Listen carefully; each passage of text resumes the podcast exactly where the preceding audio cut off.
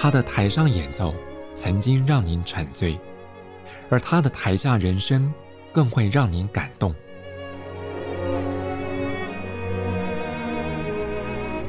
国家交响乐团爱乐实验室 Podcast 名家登场，有生命的音符只为您演出。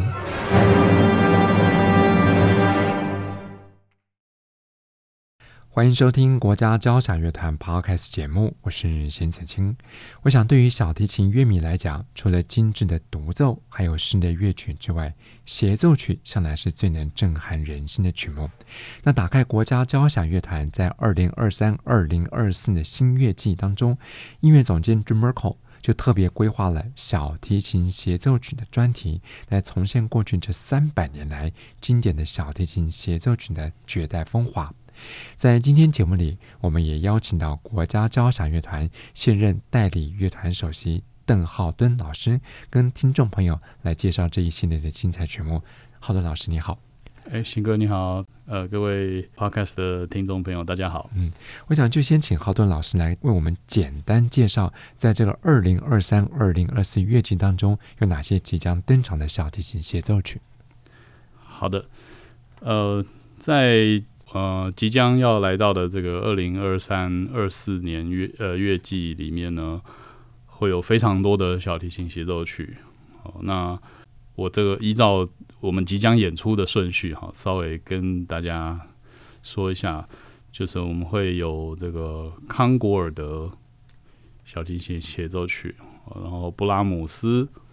那也有呃比较早期的这个维瓦蒂、莫扎特。然后大家都很熟悉的柴可夫斯基协奏曲，德弗扎克、西贝流士，那当然也有经典的贝多芬和孟德尔颂，就是。以上这些协奏曲即将会出现我们在新乐季里面。嗯哼，我今天一提到这个小提琴协奏曲啊，就像刚刚浩敦老师为大家介绍，很多人马上联想到的就是十九世纪之后的创作。但是我们打开整个西方音乐史，在十七、十八世纪巴洛克乐派或是古典乐派时期，其实这方面的曲目就已经非常丰富了。是，嗯，协奏曲这个。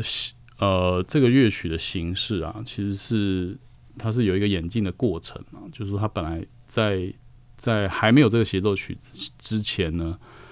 呃，通常是有比如说一个合奏团，它里面有一个独奏群，好，那可能是几几样独奏的乐器，那其他的乐器是合奏的乐器，那这个乐曲乐曲就会在这个呃小的。独奏群跟这个大的合奏团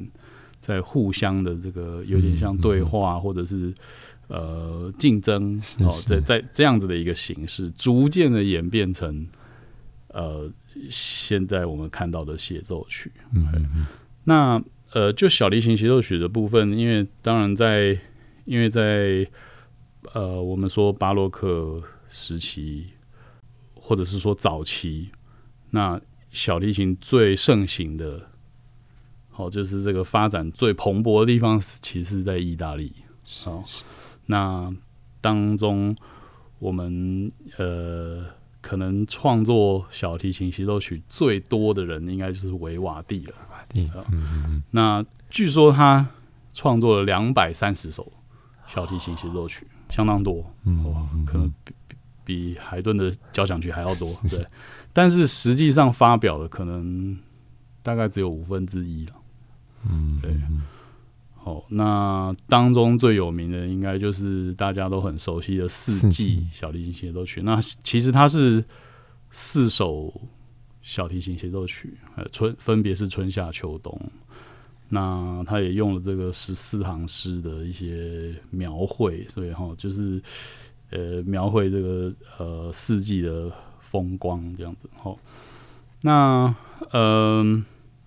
在几乎是同时期，像比如说巴哈，哈，音乐之父巴哈，他也有写小提琴协奏曲。嗯、那他的三首小提琴协奏曲里面最有名的，大概就是那个双小提琴协奏曲，现在还是有很多很多人会演奏。哦，那进到古典。古典乐派的时候，大概海海顿他也有写小提琴协奏曲四首。那当然，莫扎特也是有写，对。所以，其实在，在在呃，不管是巴洛克时期或者是古典时期，其实小提琴协奏曲的创作就已经相当多了。嗯哼哼，哇！刚刚浩敦老师也提到这个维瓦蒂。毕生写了将近两百三十首小提琴协奏曲，虽然只发表了将近五分之一，可是这四十多首作品，这个数量讲起来，在今天看还是蛮惊人。虽然当时这个乐团的编制或是篇幅，当然跟十九世纪之后绝对是比不上的。不过以您专业小提琴家的角度来看，其实十七、十八世纪的巴洛克乐派或是古典乐派时期的作品，挑战性还是蛮高的哦。是，其实嗯，演奏起来也是相当不容易。呃，我记得那个我们的就是小提琴界的神，就是海菲兹，对，他就曾经讲过一句话，他说：“如果你问我什么小提琴协奏曲最难，我会跟你说是贝多芬和莫扎特。”对，他是他是这样讲，对，嗯、那。我觉得莫扎特，或者是说莫扎特之前的曲子，那因为它的首先它结构比较简单，然后和声上的运用也比较简单，哦，就是它比较没有那种不和谐的部分，对，所以在比方说音准的要求就会特别的高，因为因为它的。这个和声太单纯了，所以只要有一点不准，就会很容易被听出来。对，那当然还有另外就是说，古典时期或者古典时期之前，呃，我们有时候会会这样子形容啊，就是说它是一个 articulation 的时代。这所谓的 articulation，它就是说你的你的音要演奏的很清晰，嗯，很干净。对，就大概是这个意思了。哈，对，那就是说，这就会影响到他的呃这个乐派的风格，呃，就会就会跟我们，比如说我们讲到这个浪漫乐派啊，可能就会说这是雷嘎头的时代，就是它是一个比较讲究这个乐剧的呃连贯是非常的长，嗯，对，这是就是在风格上是有一点不太一样的。那这些都是对我觉得对演奏家来讲是不同的挑战啊。嗯，对。那事实上，像比如说像莫扎特的小提琴协奏曲，呃，在现在大概所有的呃国际比赛，或者是呃比如说乐团考试啊，不管什么大小乐团，呃，或者是呃很多。这个著名音乐院的入学考试都会要求莫扎特协奏曲，对，所以就是这个部分还是，就是说，在这个小提琴协奏曲的范畴里面是相当重要的。嗯嗯嗯，就像浩敦老师刚刚有特别提到，像莫扎特的音乐要求就是精准又清晰，而且虽然这和声很简单，但是相较之下，他的那种清晰度、那种甚至音乐里面那种天真性格的呈现，其实对演奏者来讲都不是一件轻松的事。是，嗯，不过刚刚我们也聊到，在十九世纪之后，浪漫乐派的小提琴协奏曲，我想很多听众朋友脑海当中可能马上就浮现，过去常常在坊间书籍看到所谓的四大小提琴协奏曲，那这个称呼是怎么来的？嗯，这个四大可能最先提出来的人可能是姚阿信。哦，对，姚阿信是、嗯、呃德国或者德德奥地区很著名的小提琴家嘛。好，那呃，其实浪漫乐派尤其初期的这个。呃，这些很多小提琴作品其实都跟他有关系。嗯，对。那他讲过说，这个德国的，哦，说这可能也有可能是日耳曼的，哦，就是四大小提琴协奏曲，分别是贝多芬、布拉姆斯、布鲁赫，嗯，和孟德尔颂。是对。那当当然，这位这几位都是这个，就是德奥的作曲家。那但是呃，我们一般可能大家认定的这个四大小型协奏曲里面，其实是还包含了柴可夫斯基，嗯，对。那但是没有布鲁赫，对。那布鲁赫，呃，其实也不是说他做的不好，他的作品其实是相当动听的，对。嗯、那但是，呃，我觉得就是以这个他的第一号协奏曲来说，呃，它在结构上面并不像呃其他协奏曲那么的完整。好，举例来说，它的第一乐章其实是，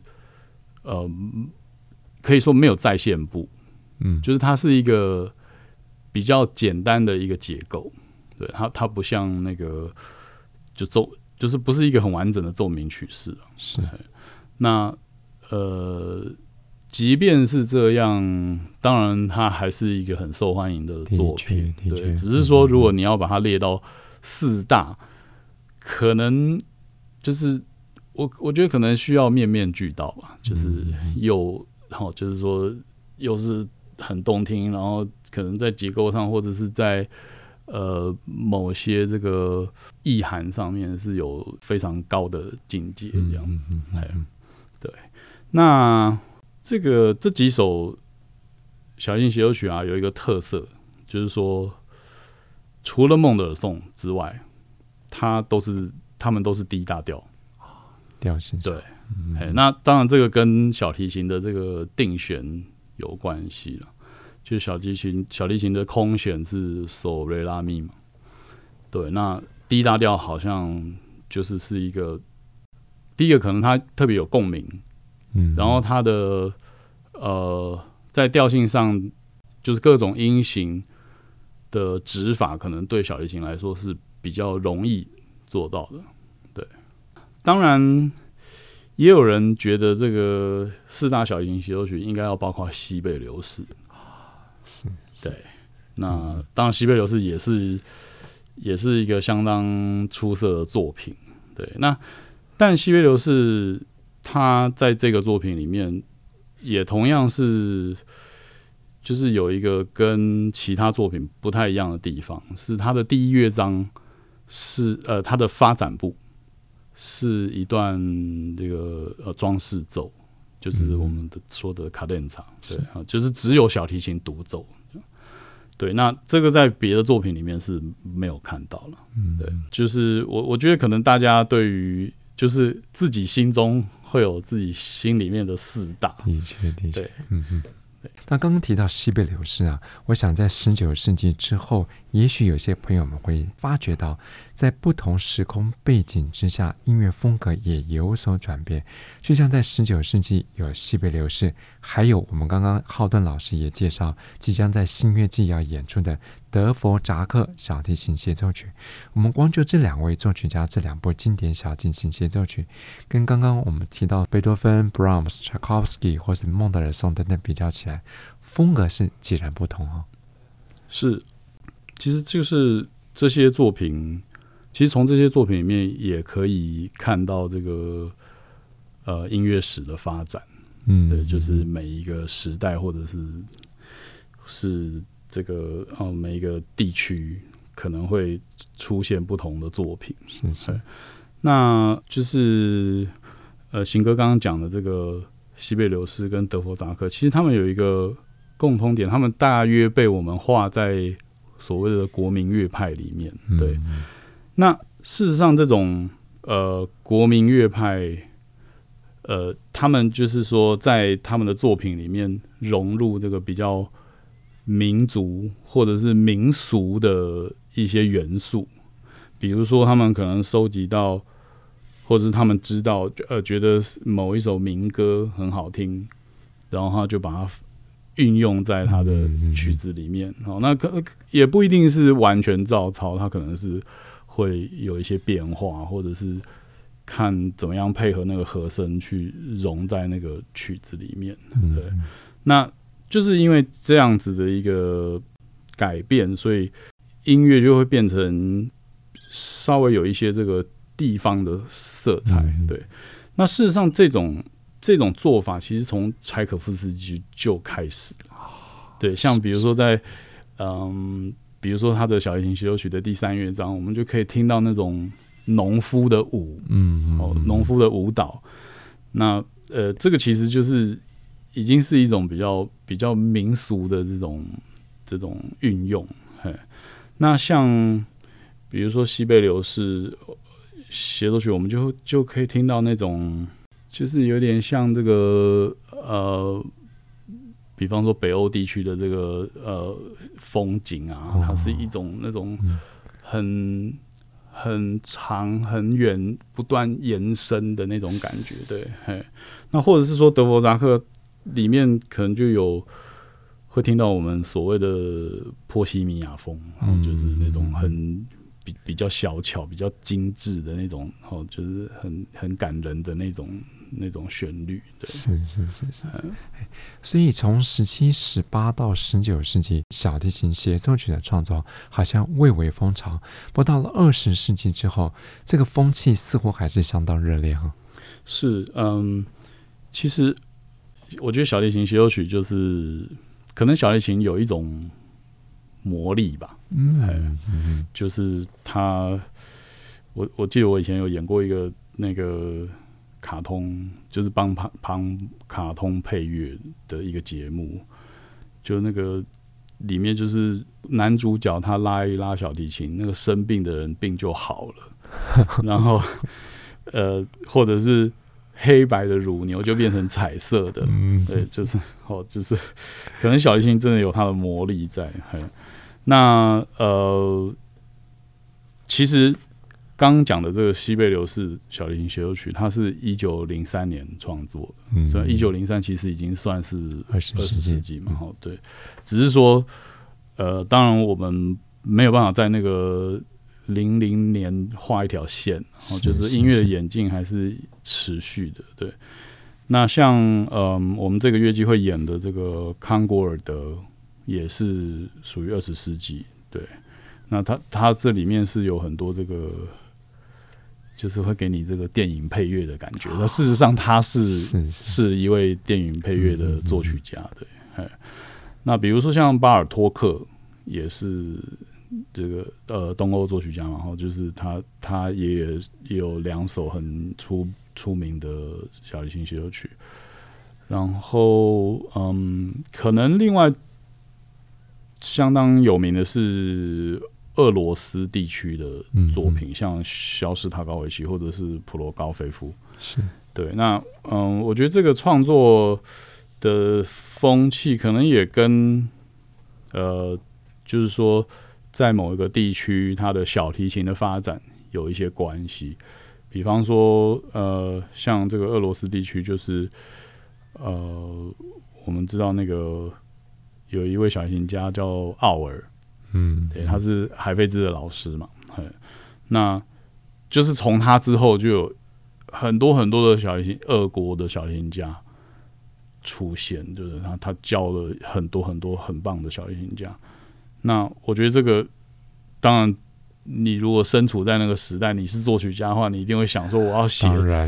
很棒的作品 给他们拉这样。哎，对，那我就是这个其实。不是只有这几位作曲家，就是一直到近代，其实都包括呃，我们上个月就有演魏德曼，就是他是。现在出名的作曲家，对，就是一直到现在。这个小提琴协奏曲的创作仍然是不停的在进行着。嗯哼哼哼。诶，除了我们今天节目当中提到这几部精彩的小提琴协奏曲啊，其实还有很多在西方音乐史上各个时期留下的经典之作。那如果说有所谓的遗珠之憾的话，那您想推荐听众朋友哪些入门或是进阶作品？我想，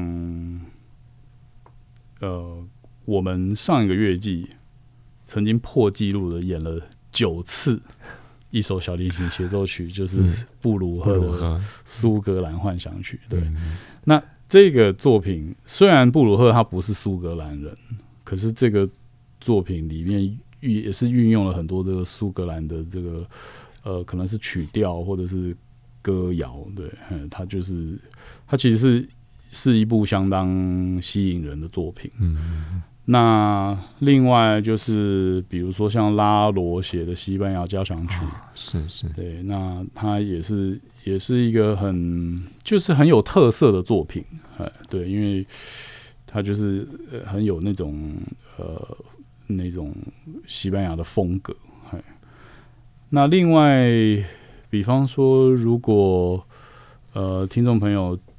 就是对于这个小提琴的技术。有兴趣，好，或者是说小提琴的这个呃，究竟可以做到什么程度？嗯哼，那一些小提琴家的作作品，比如说像帕格尼尼，或者魏奥当哦，嗯，或者呃维尼奥夫斯基，哦，这几位是小提琴家，那他们写的小提琴协奏曲就会呃很。比较针对这个小提琴的技术的的展现，是。那大家可以听听看，哦，就是说他小提琴家的角度怎么样去发挥这个乐器，对，好，那另外像比如说，嗯，俄国作品还有格拉祖诺夫啊，还有一有一首，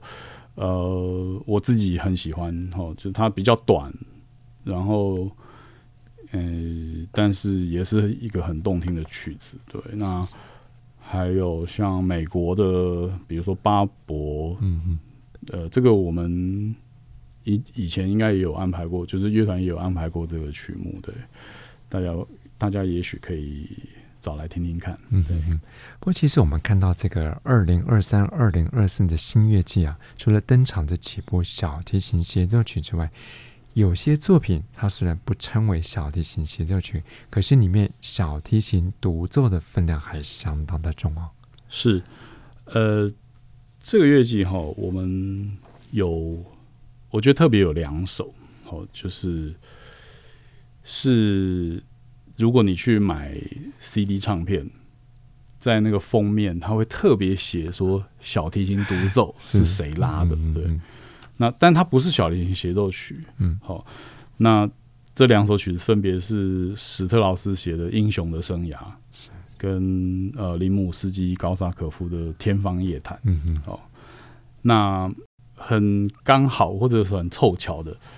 就是这两部作品的这个小提琴独奏啊，它都是在描写女性，嗯，对，那《英雄的生涯》是史特劳斯写他自己的，其实是写他自己的生涯。那这个小提琴独奏就是他的太太，对他，他呃，就是他在里面描写他哦，有时候是很很温柔，很很就是跟你很很很亲，嘿，嗯、然后有时候很泼辣，很就是 好生气啊，你就觉得那个他写的那个音乐好像他在摔东西这样，对，那呃，天方夜谭就是。就是那个雪雪哈拉萨德，对对对，他的呃，大家可能如果不熟这个名字，就是他其实是那个一千零一夜的故事，嗯、对。那他就是在描写这个呃，这个雪哈拉萨德，她嫁给这个苏丹王之后，他就开始讲故事嘛，对。嗯、那那他这个里面的。独奏啊，就有时候会描写他，比如说他在讲故事的样子，或者是他讲的故事是什么这样。嗯嗯嗯、对，就是对，都是在描写女性。那我觉得这可能也跟就是小提琴的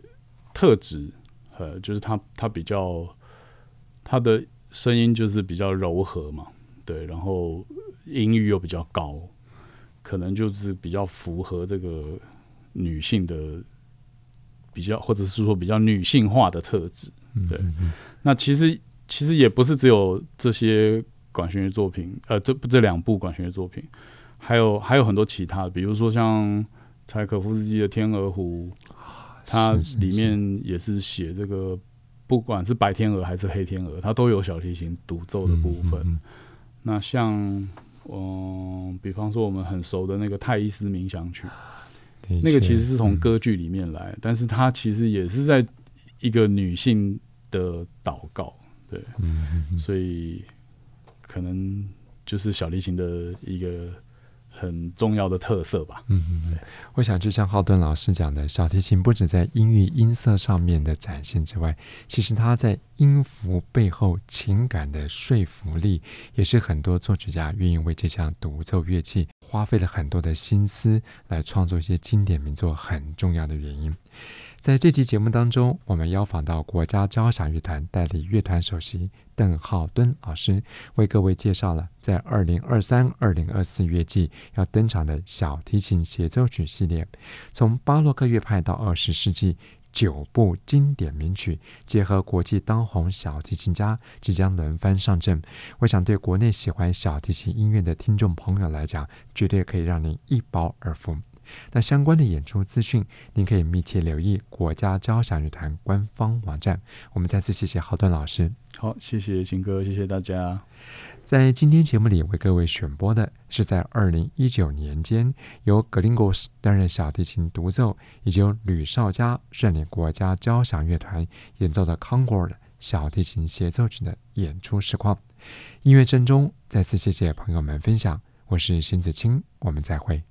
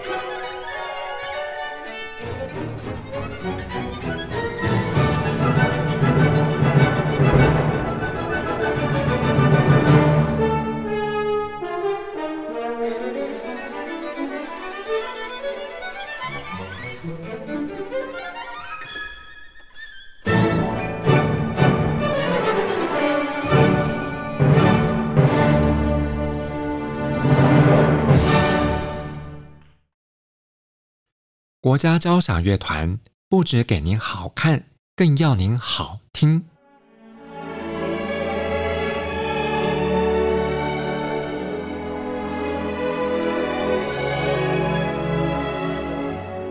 国家交响乐团独家精彩实况，原创 Podcast 节目，舒缓音乐，友善贴心，诚意十足。